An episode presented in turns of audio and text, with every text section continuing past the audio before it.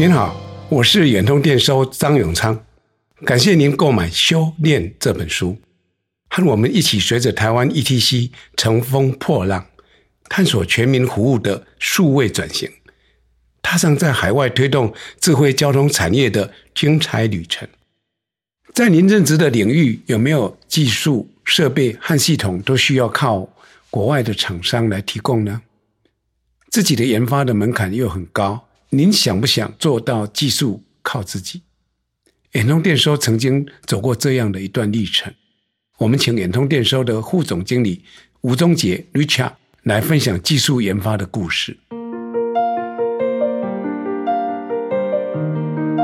你好，我是远通电收吴宗杰。远通最早在开发国道电子收费系统的时候，一切技术都是从国外输入，设备只能和国外大厂购买。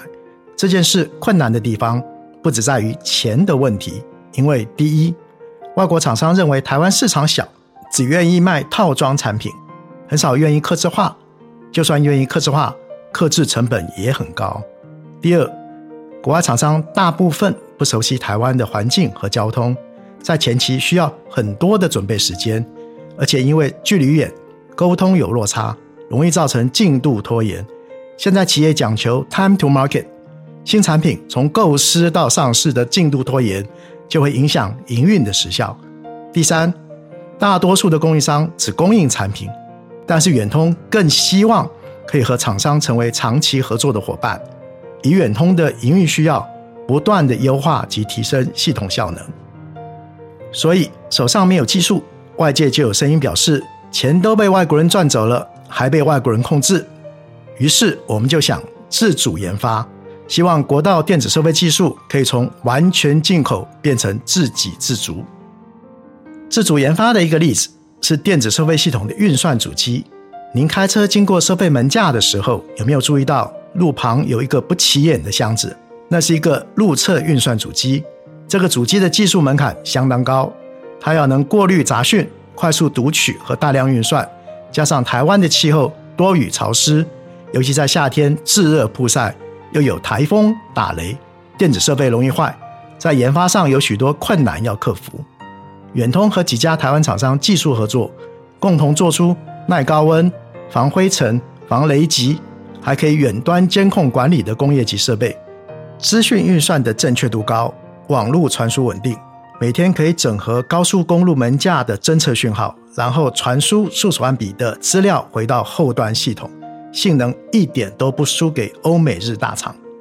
第二个与台湾厂商共同研发的案例是用来拍摄车牌的相机，技术门槛也是非常高，因为高速公路上车速很快，车牌感应的距离只有在门架前五到十公尺，而且拍摄时间只有一百毫秒，要拍出清晰的照片，而且不能漏掉任何一台车子，感应要十分精准，不容许一点点差错。另外，系统也要有全天候的处理能力，在晚上和光线昏暗及下大雨的时候，也要能拍出清楚、可以辨识车牌的照片。所以，相机的智能补光功能要很强，亮度不能过高，否则会影响到驾驶人，但又不能弱到在各种天候环境下拍不出清楚的照片。怎么解决这个问题？研发出来的方式是运用蓝光，因为台湾的车牌不是用蓝色做底色。蓝光又不会像白光容易影响驾驶人，在天色昏暗时，让相机先亮一半的光，等车辆经过时才全亮补光。这么做对用路人的视线影响最小。第三个例子是开发账务系统，这个开发就是从头做起了，因为全国性的国道电子收费在世界上没有先例，也就没有现成的账务系统可以直接使用和参考。无论是我们。还是合作厂商都没经验，开发中会遇到什么困难，在执行前都没办法预测。第一个合作的厂商做到半途放弃了，当时我们面对非常大的时间压力，幸好在找到的厂商非常积极投入，在有限的时间内跟远通一起打造出一套全新的账务系统。远通和十多家台湾本土厂商合作，一起成长，共患难，建立起长期的伙伴关系。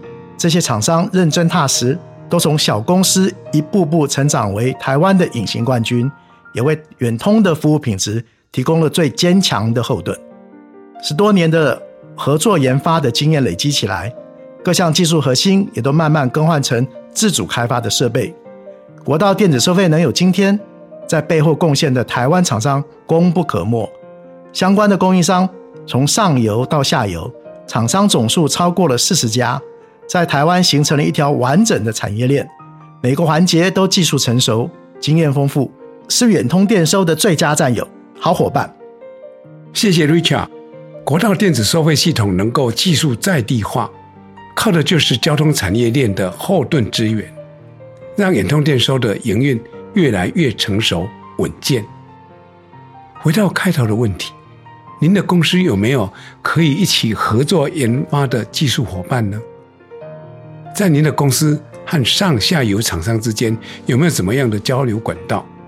希望远通这段故事能给您有所启发。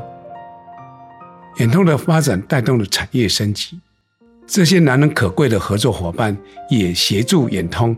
将国道电子收费系统整案输出到海外，在国际上声名大噪。在下一章要和您介绍远通智慧交通系统成功输出海外的故事。